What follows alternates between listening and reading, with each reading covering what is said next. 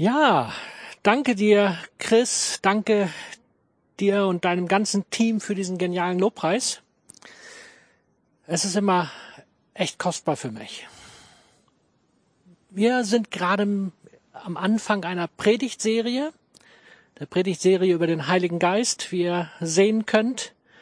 Und ich werde heute über den Heiligen Geist als die Vollausstattung für mein Leben und meinen Auftrag sprechen. Bisschen merkwürdiger Titel vielleicht, aber ich hoffe, dass ihr am Ende der Predigt mit einstimmt, dass man das auch so sagen darf. Beginnen möchte ich mit einem Freund. Der Kurt. Kurt war mir eine ganz besondere Persönlichkeit. Kurt ist 104 Jahre und 360 Tage alt geworden, also fast 105 Jahre. Und immer wenn ich ihn besuchte, waren das für mich besondere Zeiten. Er hatte eine tiefsinnige, eine fragende, eine wertschätzende Art und alles, was er so sagte, hatte Gewicht. Ich war nicht immer seiner Meinung, aber wenn er was sagte, dann musste ich darüber nachdenken, weil seine Worte in seinem Alter hatten Relevanz. Und jeder kennt das irgendwie, wenn Menschen, die einem besonders wichtig sind, wenn die versterben, dann sind die letzten Worte etwas, was einen manchmal sogar durchs ganze Leben begleiten kann. Die letzten Worte eines Menschen haben Gewicht. Wir sind zurzeit gerade zwischen zwei besonderen Tagen im Kirchenjahr. Der letzte Donnerstag, Feiertag, Himmelfahrt. Die meisten kennen ihn ja leider nur noch als Vatertag. Aber eigentlich wird an diesem Tag darüber nachgedacht oder da, daran gedacht, dass Jesus Christus in den Himmel aufgefahren ist. Und vor uns nächsten Sonntag liegt Pfingsten. Pfingsten, der Tag, wo wir uns daran erinnern, dass der Heilige Geist in besonderer Präsenz auf die Erde gekommen ist und uns erfüllen möchte. Und deswegen haben wir uns entschieden, wir wollen jetzt eine Serie machen über den Heiligen Geist, weil er so relevant ist. Wir gehen auf Pfingsten zu. Und Joel hat letzten Sonntag damit begonnen, darüber zu reden, was, wer der Heilige Geist ist. Ich möchte, wie gesagt, darüber reden, was hat er für eine Auswirkung in unserem Leben? Was gibt uns der Heilige Geist? Was hat das mit unserem Auftrag zu tun? Und ich möchte dazu beginnen mit den letzten Worten, die Jesus gesagt hat. Weil wir haben eben in der kurzen Geschichte von Kurt gehört, das hat Gewicht, das hat Relevanz. Und deswegen möchte ich aus Apostelgeschichte 1 ab Vers 6 vorlesen. Wenn denn die Apostel mit Jesus zusammen waren, fragten sie ihn immer wieder, Herr, wirst du Israel jetzt befreien und, und, und unser Königreich wiederherstellen? Die Zeit dafür bestimmt allein der Vater, erwiderte er. Es steht euch nicht zu, sie zu kennen. Aber wenn der Heilige Geist über euch gekommen ist, werdet ihr seine Kraft empfangen. Dann werdet ihr von mir berichten in Jerusalem, in ganz Judäa, in Samaria, ja bis ans Ende der Erde. Nicht lange, nachdem er das gesagt hatte, wurde er vor ihren Augen in den Himmel aufgehoben und verschwand in einer Wolke. Diese, diese letzten Worte von Jesus und die Frage und Reaktion der Jünger, ich finde das immer wieder spannend. Ich finde spannend, wie ehrlich die Bibel einfach von diesen Dingen berichtet. Wenn man hier nochmal reinschaut, womit beginnt das? Die Jünger haben einfach ihre eigene Agenda. Und die Agenda ist von Anfang an bis zum Ende, obwohl sie alle Predigten von Jesus gehört hatten, obwohl sie eigentlich den Auftrag von Jesus gehört und man denkt nach drei Jahren verstanden hatten, sie bleiben bis zum Schluss bei ihrer Agenda Wann werden wir frei werden von den verhassten Römern.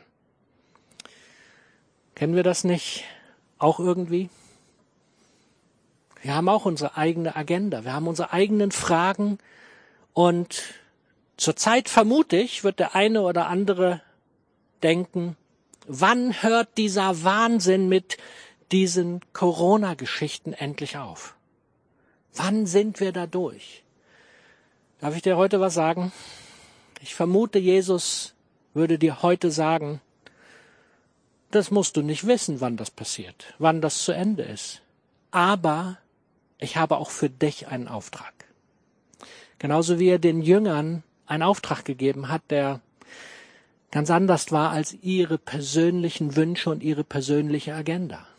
Jesus hat einen Auftrag für dich und mich.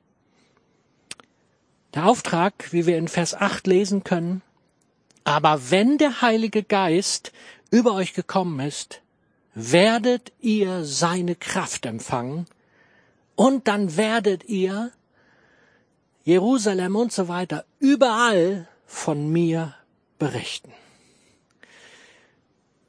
Ich weiß, dass diese Worte von Jesu manchem, besonders manchem Christen, echte Not bereiten. Sie fühlen sich unter Druck gesetzt, sie wissen nicht, wie sie das umsetzen sollen und manche sagen es nur innerlich, andere sagen es auch laut. Ich kann das nicht, ich krieg das nicht hin, wie soll ich das machen? Die Frage, die ich uns heute stellen möchte, ist, was fehlt uns eigentlich, wenn wir sagen, wir können das nicht, obwohl Jesus doch gesagt hat, in den letzten so besonderen Worten, ich habe einen Auftrag für dich und für mich. Sollte es nicht umsetzbar sein, wenn Jesus einen Auftrag für uns hat? Sollte es nicht für jeden von uns etwas sein, was uns leidenschaftlich begeistert, wenn Jesus in den letzten Worten so etwas an uns weitergibt? Wie war das in meinem Leben? Einer der wichtigsten Schlüssel in meinem Leben war mein persönliches Pfingsterlebnis. Erst da veränderte sich etwas in meinem Leben als Christ, was zu einem kraftvollen, leidenschaftlichen Leben mit Gott führte. Ich habe ja schon sehr früh, als kleiner Junge, eine intensive, tolle Beziehung mit Jesus aufbauen können. Aber ich habe sehr schnell gemerkt, dass meine Kraft, dass das, was ich zur Verfügung habe, nicht ausreicht. Meine Fähigkeiten reichen nicht für ein kraftvolles, für ein besonderes, für ein leidenschaftliches Leben mit Gott aus. Irgendwie ich, wurde mir klar, als ich so 15, 14, 15, 16 war, ich brauche mehr. Und so erlebte ich als Jugendlicher mein persönliches Pfingsten. Ich erlebte, welche Kraft, Freude und Leidenschaft in meinem Leben freigesetzt wurde, als der Heilige Geist auf mich kam, mich erfüllte, wie auch immer wir das beschreiben wollen. Und ich nenne es immer gerne der Turbolader in meinem Leben wurde angeschaltet. Da wurde eine enorme Kraft für meinen Lebensmotor freigesetzt. Und es, es hatte eine Relevanz für mein ganzes Leben. Und doch, das ist mir auch wichtig zu sagen, in meinem Leben ist mir oft der Sprit ausgegangen, ist mir oft diese Kraft wieder flöten gegangen. Wie, wie kommt das? Ich möchte es mit einer anderen Geschichte verdeutlichen. Ich habe ja schon in meiner letzten Predigt die Geschichte mit dem Boot erzählt, ja, mit dem Kompass, den wir brauchen, um über die Weltmeere zu fahren. Nicht, dass ihr jetzt denkt, ich fahre nur Boot, leider viel zu wenig. Ich wünschte mir, ich hätte mehr Zeit dafür, aber das sind tolle Geschichten, die etwas verdeutlichen. Und von daher, ich möchte jetzt erzählen von den Situationen, ich habe das mehrmals erlebt, wo ich mit dem Boot unterwegs war, nicht mit dem Segelboot, sondern Motorboot und mir der Sprit ausgegangen ist. Meistens haben die Boote eine ganz schlechte Tankanzeige. Die funktioniert mehr schlecht als recht. Meistens ist sie so ungenau, dass man nicht genau weiß, wie viel ist jetzt nur drin im Tank. Und als ich mir von meinem Bruder mal sein Boot ausgeliehen habe, da weiß man noch weniger, wie funktioniert das. Ich war mit Freunden zusammen und ich merkte, oh, da ist wirklich wenig im Tank. Und wir hatten noch viele Kilometer bis zur nächsten Tankstelle zu fahren. Und ich merkte, wie mich das unter Druck brachte, weil ja beim Auto, wenn man liegen bleibt, dann steigt man aus, nimmt, wenn man einen Reservekanister hat, den und lässt sich zur nächsten Tankstelle von irgendjemand anders bringen oder läuft. Beim Boot ist das nicht so einfach, weil wir waren alleine, da war kein anderes Boot und mit Benzinkanister schwimmen macht sich nicht gut. Man kommt auch nicht so einfach an jedes Ufer und kann denn sich auf den Weg machen. Mich brachte das ganz schön unter Druck. Man ist wie eingesperrt. Aber ein Motorboot ohne Sprit kommt nicht weit. Besonders wenn es eine gewisse Größe hat, wo man mit Paddeln nichts erreichen kann. Wir brauchen Kraftstoff. Wir brauchen Kraft für unser Leben. Wir brauchen aber nicht nur die Kraft, den Kraftstoff, sondern wir brauchen auch die Ausstattung. Wir brauchen alles, was dazugehört. Ob's Kompass ist, Klampen sind, ob's Bootshaken sind, die Tampen, die Seile oder was auch immer. All das gehört dazu, um sicher und gut mit einem Boot unterwegs zu sein. In unserem Leben ist das nicht anders. Wir brauchen eine Ausstattung, um das leben zu können, was Jesus uns als Auftrag gegeben hat. Und so ist für mich die Frage, wie sieht das aus in deinem und in meinem Leben? Wie kommen wir ran an diese Ausstattung, an diese Kraft, an diese Leidenschaft? Und für mich wurde klar, das ist tatsächlich nur möglich in einer engen Beziehung mit dem Heiligen Geist. Und wie das auch bei einem Boot mit dem Sprit ist, je länger man unterwegs ist, umso mehr nimmt der Kraftstoff ab.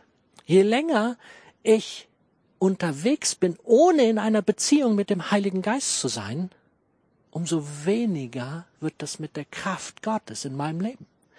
Und ich muss dafür sorgen, dass durch eine enge Beziehung zum Heiligen Geist immer wieder aufgefüllt wird in meinem Leben, was ich brauche zum Leben. Nur in der Beziehung bekomme ich das, was ich zum Leben brauche.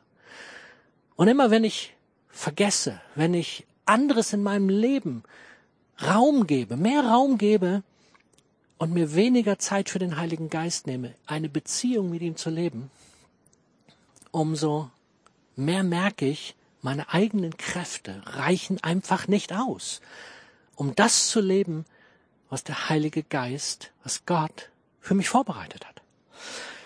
Jetzt mag vielleicht der eine oder andere hier sein in dem Video, schaut es sich an und denkt, was redet der vom Heiligen Geist? Ich kenne Gott noch nicht mal.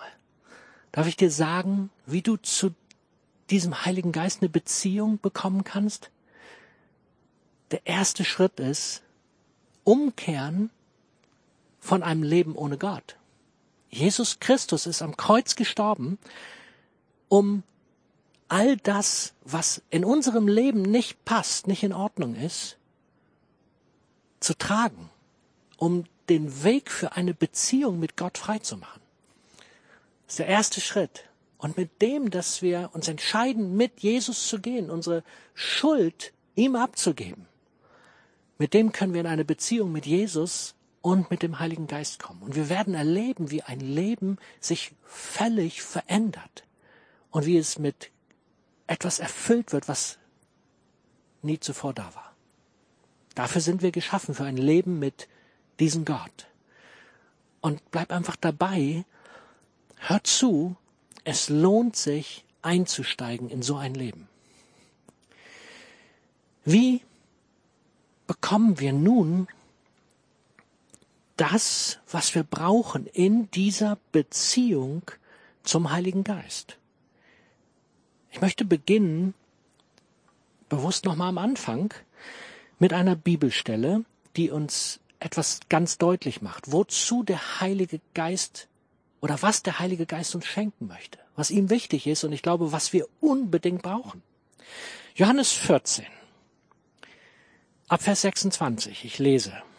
Doch wenn der Vater den Ratgeber als meinen Stellvertreter schickt, das sagt Jesus zu seinen Freunden, zu seinen Jüngern, und damit meine ich den Heiligen Geist, wird er euch alles lehren und euch an alles erinnern, was ich euch gesagt habe.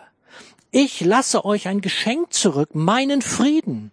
Und der Friede, den ich schenke, ist nicht wie der Friede, den die Welt gibt.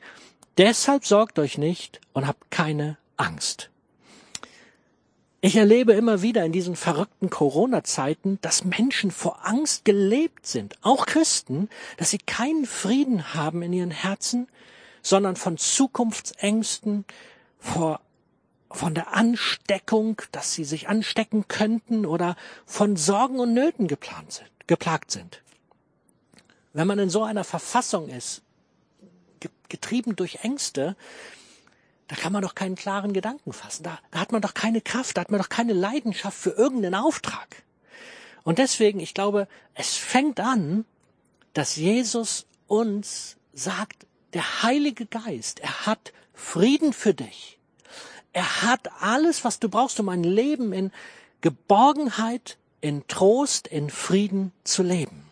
Es fängt damit an. Aber das ist nicht alles. Wir lesen hier, er wird euch auch alles lehren, euch an alles erinnern. Und das ist das, was ich erlebt habe, was ich unbedingt brauche. Ich weiß viel zu wenig für ein, von einem Leben, was in Gottes Maßstäben ist. Und ich brauche es, dass der Heilige Geist mich erinnert, dass er mich lehrt, dass er mir hilft, ein Leben so zu leben, wie Gott sich das für mich ausgedacht hat.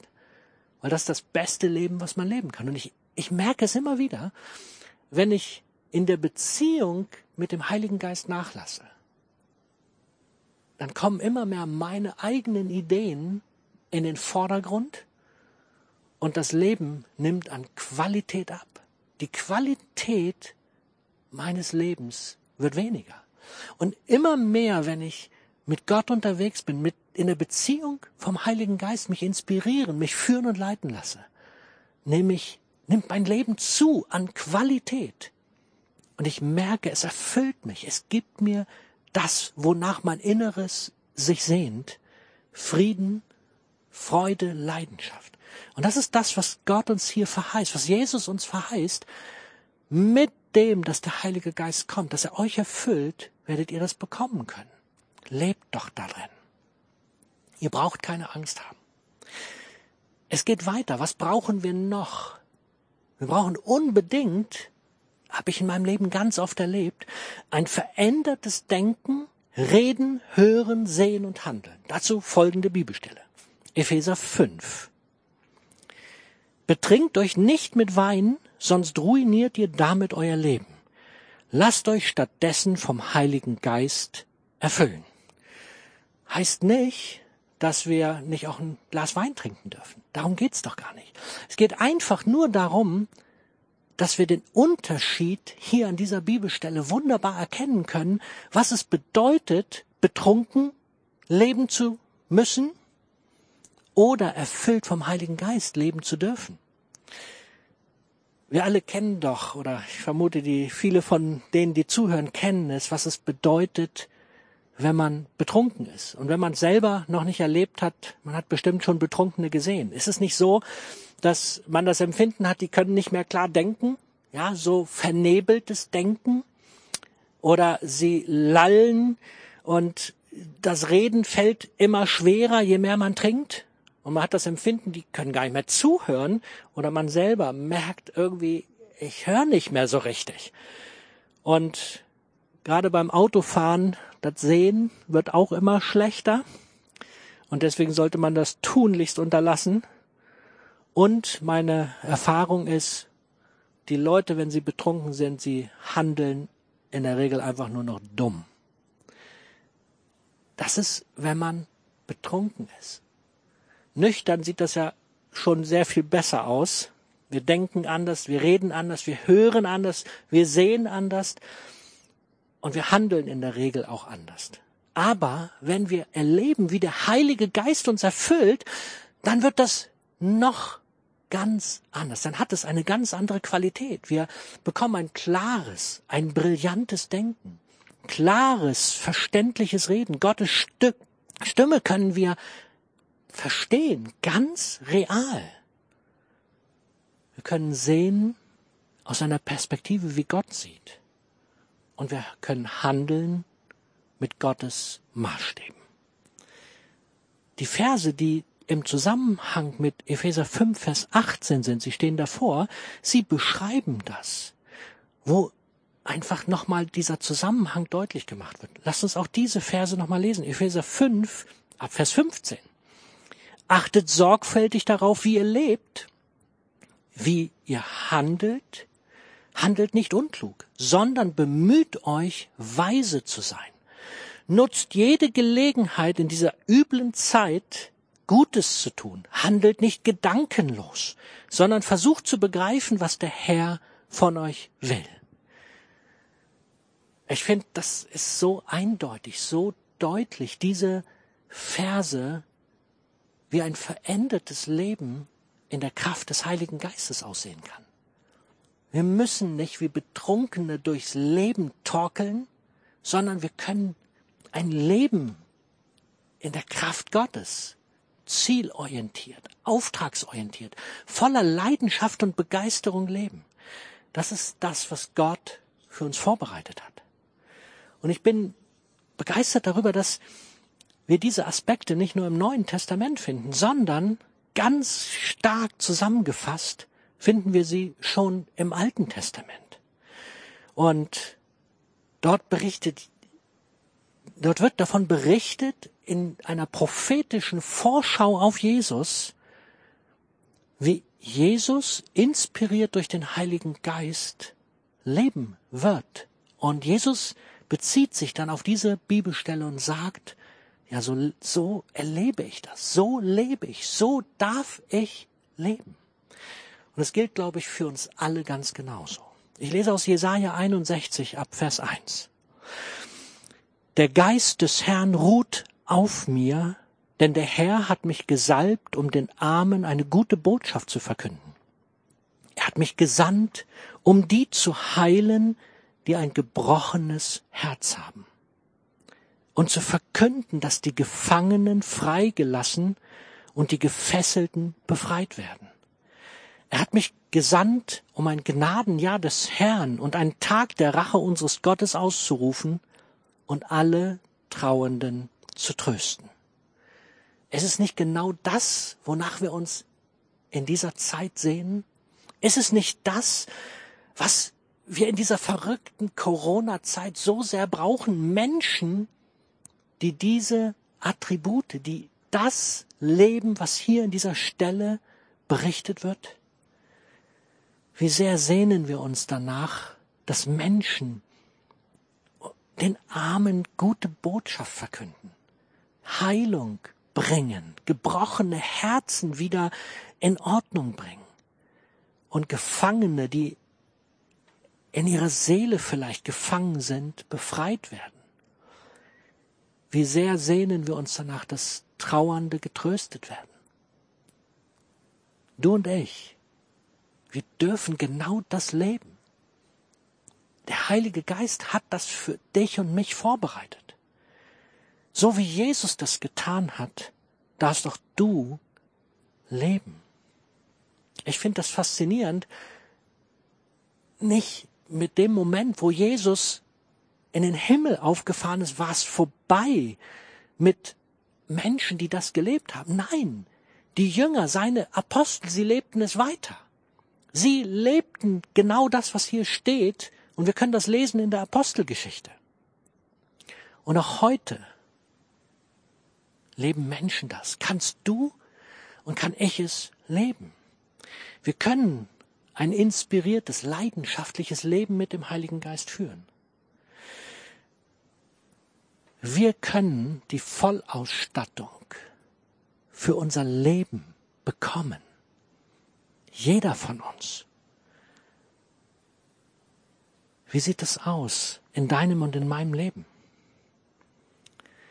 Wenn wir uns ausstrecken nach der Beziehung zum Heiligen Geist, nach der, nach den Gaben, die er uns, für uns vorbereitet hat, dann kommt beides zusammen. Der Auftrag für dein und mein Leben und die Begabung, die Ausstattung, die der Heilige Geist uns geben möchte.